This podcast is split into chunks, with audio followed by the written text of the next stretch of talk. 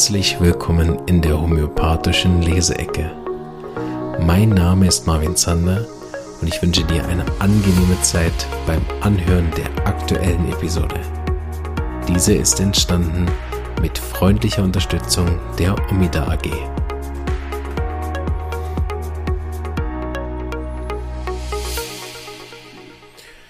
So, herzlich willkommen zu Folge 18 wir gucken mal wieder in Kens Schätze, weil der auch so diverse Themen hat. Da bin ich immer überrascht, was wir dann haben. Und der auch immer mal wieder äh, so ein paar Metathemen aufmacht, die wir so nicht hätten, aber immer Grundlagen. Ansonsten habe ich natürlich sehr viele Arzneimittelbücher hier. So, da blättern wir mal.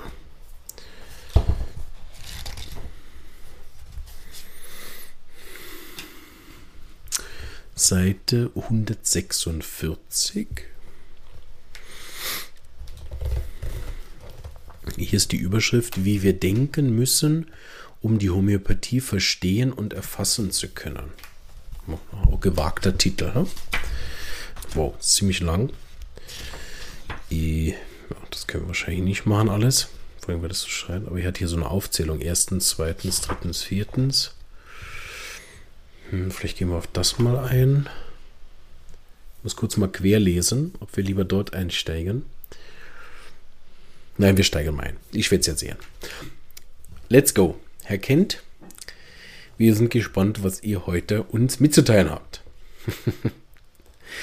also, es ist wichtig, alle Gedanken zu meiden, welche die fundamentalen Prinzipien der Homöopathie zerstören. Ich habe das Bedürfnis, meinen Freunden von dem fernzuhalten, was sie von der Homöopathie Hahnemanns abbringt. Das Ziel dieser Vereinigung ist wahre Homöopathie, die Erhaltung der Hahnemannschen Überlegungen und Entwicklungen. Seit ich praktiziere, hat es keine Veranlassung gegeben, von diesen Prinzipien abzuweichen. Er verwendete die 30. Potenz und sagte, dass bestimmte Fälle, nämlich die Unterdrückten und die schon viele Medikamente bekommen hatten, unheilbar seien. Jedoch hat die Erfahrung der letzten Jahre zusammen mit meiner über 30-jährigen Erfahrung in Praxis und Lehre gezeigt, dass diese Fälle mit den höheren Potenzen durchaus heilbar sind, ohne dabei Hahnemanns Anweisungen zu verletzen.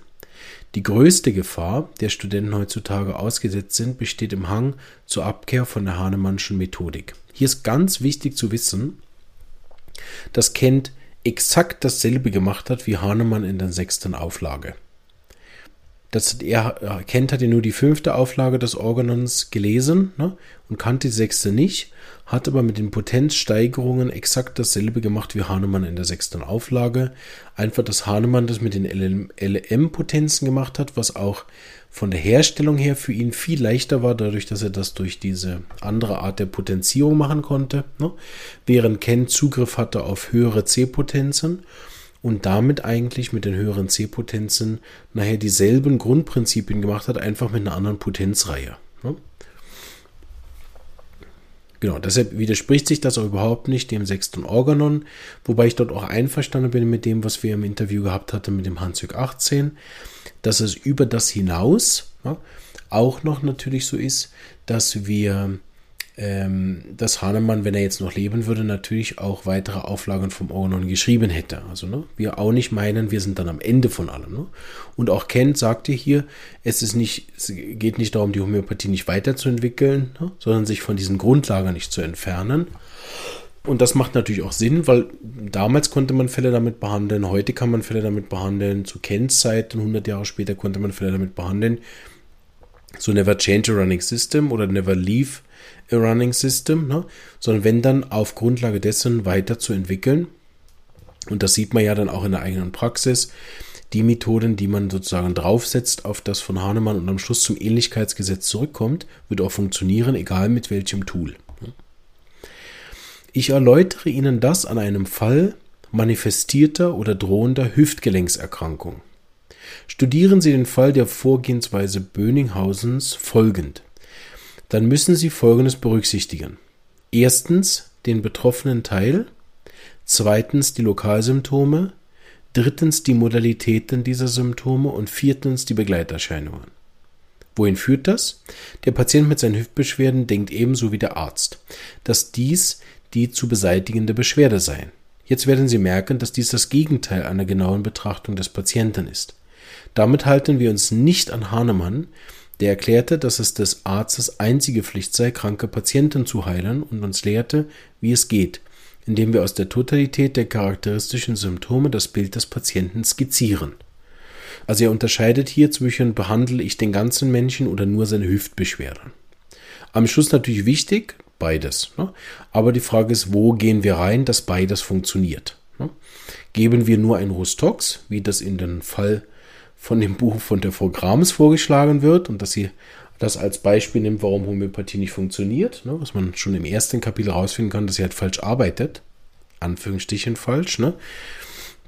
Und damit natürlich nur die Gelenksthemen verbessert, aber nicht den ganzen Menschen und dann den wahren Zugang zu Homöopathie natürlich gar nicht erhält. Ne? Ähm, obwohl auch das für den Patienten subjektiv, wenn seine Gelenkbeschwerden besser sind, auch gar kein Problem ist. Ne? Der ist auch so zufrieden.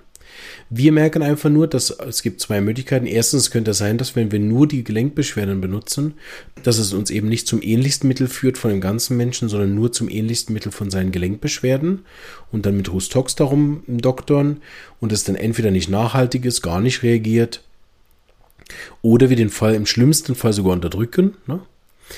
Ähm, und wenn wir mit dem Patienten ein allgemeines Mittel finden, was aber auch, auch die Gelenkbeschwerden genauso abdeckt, wie sie vorher von Bönninghausen beschrieben sind, also das Integrieren, ne, dann ähm, wird beides besser, nämlich nicht nur der Patient von innen nach außen, ihm geht es viel besser, sondern seine Gelenkbeschwerden verschwinden auch dann für immer.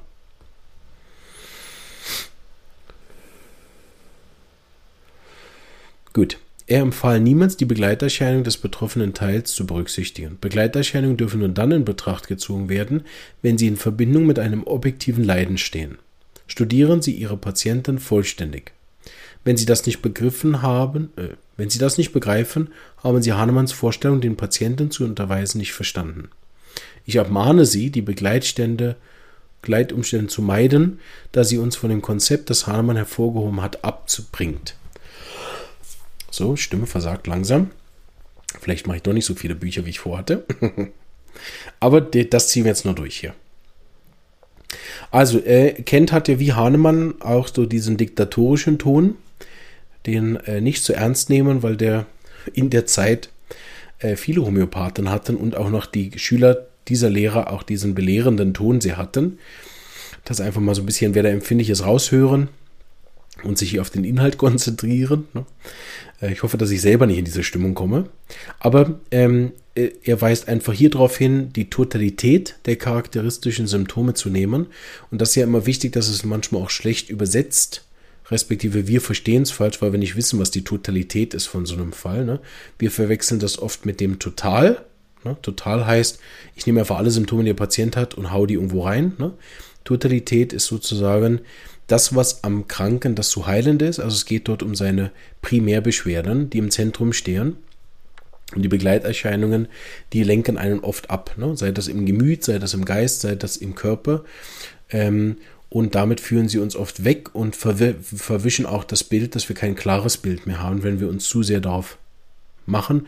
Und vor allen Dingen, wenn wir diese Begleitsachen dann noch ins Zentrum setzen oder versuchen, das auch noch mit abzudecken oder sogar im schlimmsten Fall nur diese Begleiterscheinung abzudecken. Ne? Und in, in, so einem Fall kann es gut sein, dass eben die äh, Hüftgelenken lokal nur eine Begleiterscheinung sind der Depression, der Unterdrückung, der Kunstkrankheit oder irgendeinem anderen Auslöser und dann ist man gar nicht mehr im Kern der Thematik. Ne?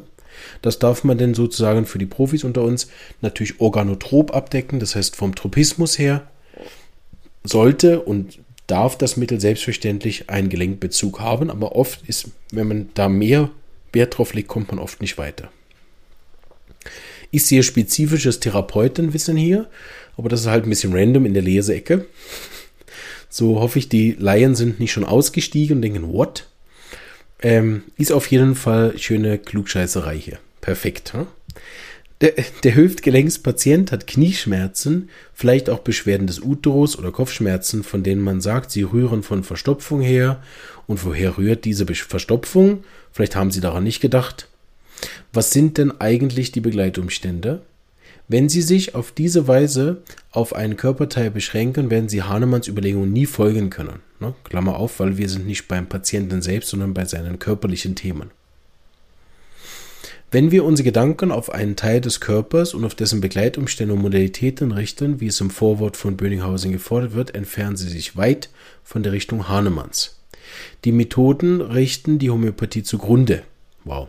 Da war er offensichtlich wütend in dem Vortrag. Das sind ja, kennst du jetzt immer so mitgeschriebene Vorträge. Wenn diese Methode erfolgreich wäre, würde ich Ihnen nicht widersprechen. Sie steht aber im Widerspruch zu Hahnemanns Methode, sie führt uns nicht zu den charakteristischen Symptomen des Falls. Sie möchte einfach und leicht zu dem geführt werden, was den Patienten charakterisiert. Wenn das nicht ihr Ziel ist, also den Patienten zu charakterisieren und nicht seine Beschwerden, ne, kommen sie vom rechten Wege, alles vom Zentrum zur Peripherie hin zu betrachten, ab und werden sich anderen Methoden zuwenden. Ich bin hier äh, ehrlich gesagt inzwischen differenzierter Meinung und wer, wer äh, erstaunt, was Kent dazu sagen würde, wenn ich ihn ins Interview einladen würde, ne? mit ihm darüber diskutieren würde. Also ich finde, man kann das sehr wohl unter einen Hut bringen. Ne? Habe ich das Zentrum des Patienten verstanden, kann ich mich sehr wohl auch dem, was er hier Böninghausen zuschreibt, wobei ich ehrlich gesagt gar nicht sicher bin, ob das so stimmt. Also was ich von Böninghausen bisher verstanden habe, habe ich nicht das Gefühl gehabt, dass er das rausnimmt. Wobei ich bei einem Vortrag der genuinen Homöopathie, die sich ja sehr auf Böninghausen bezieht, dort auch überrascht war, wie sie den Fall von den Körpersymptomen her aufrollen, aber am Schluss verschreiben sie nach dem Ähnlichkeitsgesetz und dann decken die Mittel, die lokal die Gelenkbeschwerden abdecken, auch die Gemütssymptomen ab von Patienten und dann ist es ja auch wurscht. Ne? Deshalb habe ich das, glaube ich, ich bin schon durcheinander, ob ich das in der letzten Folge oder der gesagt habe. Am Schluss ist es wichtig, dass die Arznei möglichst viel abdeckt und möglichst eben das, den Kern der Arznei, äh, den Kern des Falls und damit, wie kennt das hier, eine Totalität. Ne? Vitulkas nennt das Essenz und bei, bei SEI nennen wir es dann Kern, ne? Kern des Falls, Zentrale des Falls oder die wahlanzeigenden Symptome. Also es gibt verschiedene Namen, für mich meint das alles dasselbe. Ne? Und so wie, ich, so wie ich von Dr. Hughes gelernt habe, ist das sowohl als auch. Also wir nehmen hier ne, dass die Symptome, die den Patienten charakterisieren, in Zusammenhang mit dem, was auch körperlich gemeint ist, ist es einfach vor allen Dingen wichtig, sich nicht nur auf die körperlichen Themen stützen, weil das ja oft eine Projektionsfläche ist von den Sachen, die innen laufen. Es muss immer vom Zentrum zur Peripherie sein, vom ersten zum letzten. Also von dem, was zuerst war, zu dem, was sekundär gekommen ist. Von den Ursachen zur Auswirkung. Ich mache mir darüber seit 25 Jahren Gedanken und es zwingend notwendig, um die Homöopathie aufrechtzuerhalten. Jetzt kommen diese fünf Punkte. Ich muss mal kurz auf die Zeit schauen, wie weit wir sind. Ja, probieren wir. Finde ich sehr interessant, dass jetzt da fünf Punkte kommen. Habe ich so noch nie gehört. Was da jetzt für fünf Punkte kommen, bin ich gespannt. Ah, da hinten kommt erst der fünfte. Uiuiui.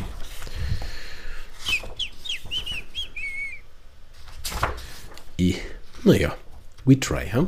Vielleicht lesen wir die einzelnen Punkte nur an. Also erstens, die Liebe ist der Mittelpunkt des Menschen. Wenn sie auf Abwehr gerät, ist sein Wille, sein Innerstes krank.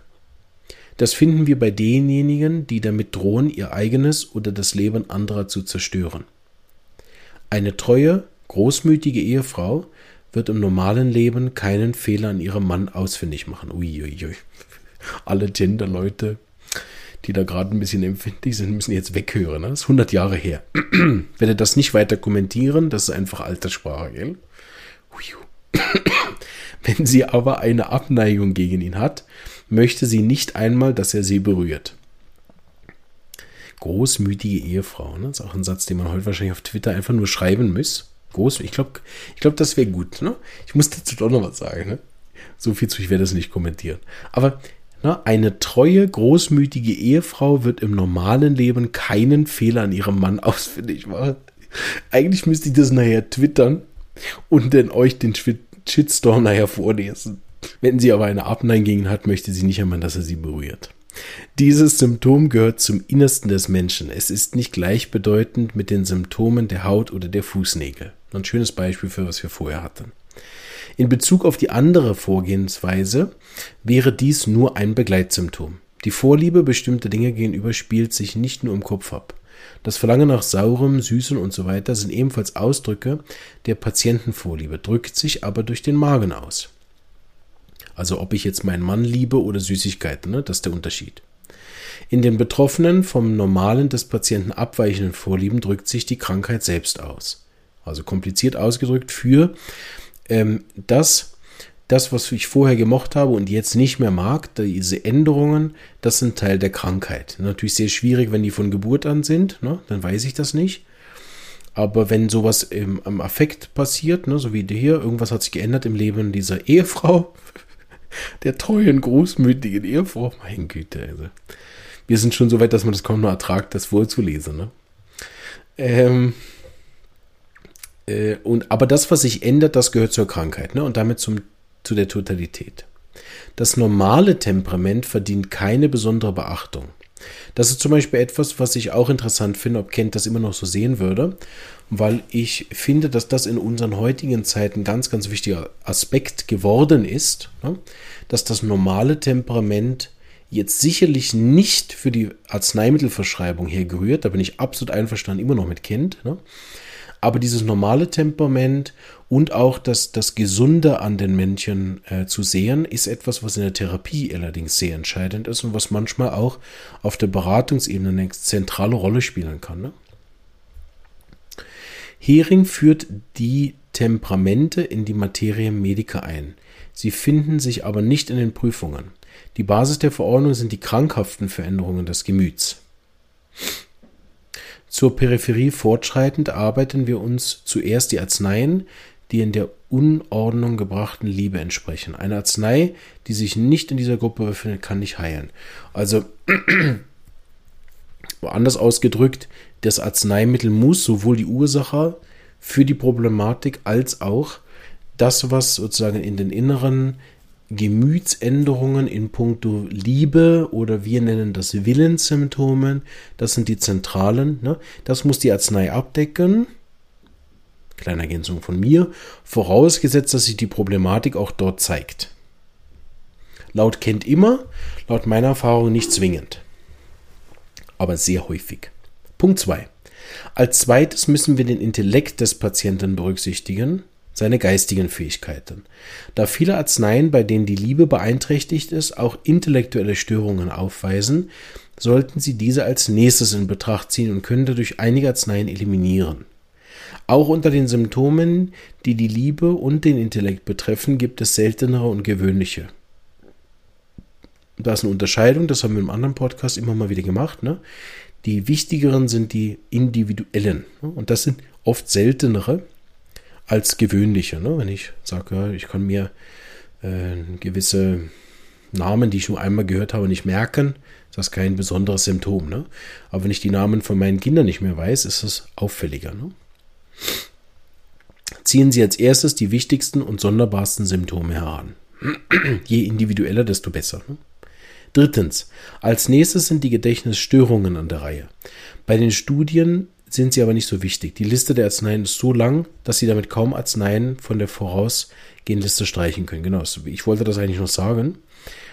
Ähm, dass wir oft im Gedächtnis auch die Probleme haben, dass dort alle Arzneien drin stehen und dass deswegen so wenig differenziert, ne? weil die meisten Arzneien haben eine starke Wirkung auf das Gedächtnis. Die Gedächtnissymptome sind die gewöhnlichsten Gemütssymptome, genau, weil sie unter Stress, das wissen wir auch von den Hormonen, ne, die Denkfähigkeit verändern oder einschränken. Nach den Gemütssymptomen sind die körperlichen allgemeinen Symptome von großer Wichtigkeit. Also ich merke gerade, wir sind in dem, ne, diese 1, 2, 3, 4, 5, weiß ich natürlich sehr wohl, was das ist. Das ist die Hierarchisierung von Symptomen, das heißt das im Podcast. Weil ich lese hier, wenn ich kurz rüber gucke auf 5, jetzt kommen die Lokalsymptome. Das heißt, wir gucken mal auf die Zeit. Ja, wir sind schon etwas fortgeschritten, weil auf Allgemein- und Lokalsymptome noch einzugehen, das ist hier relativ viel. Wer aber da weiterlesen will, ne, also Kennschätze 147. Ansonsten im Podcast habe ich mehrmals darauf hingewiesen, an verschiedenen Stellen Arten von Symptomen, allgemeinen Symptome und Lokalsymptome.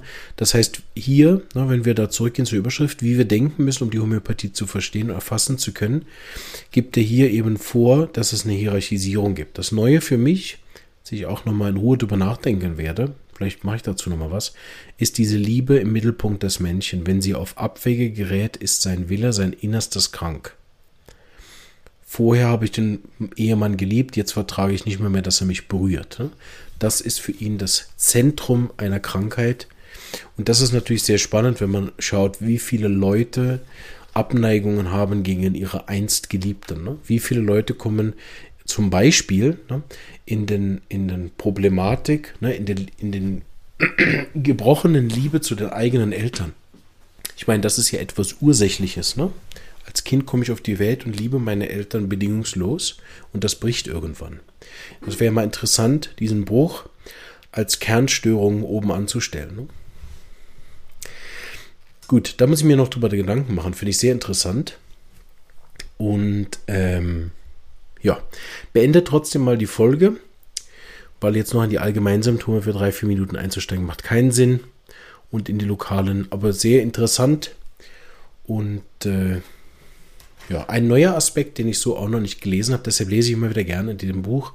Es gibt immer wieder da neue Aspekte, deshalb freue ich mich auch äh, über diese prozessorientierte Homöopathie, die Dinge auch nochmal neu benennt, ohne die Kernthemen zu verlassen. So, ich denke, kennt wer einverstanden mit dem.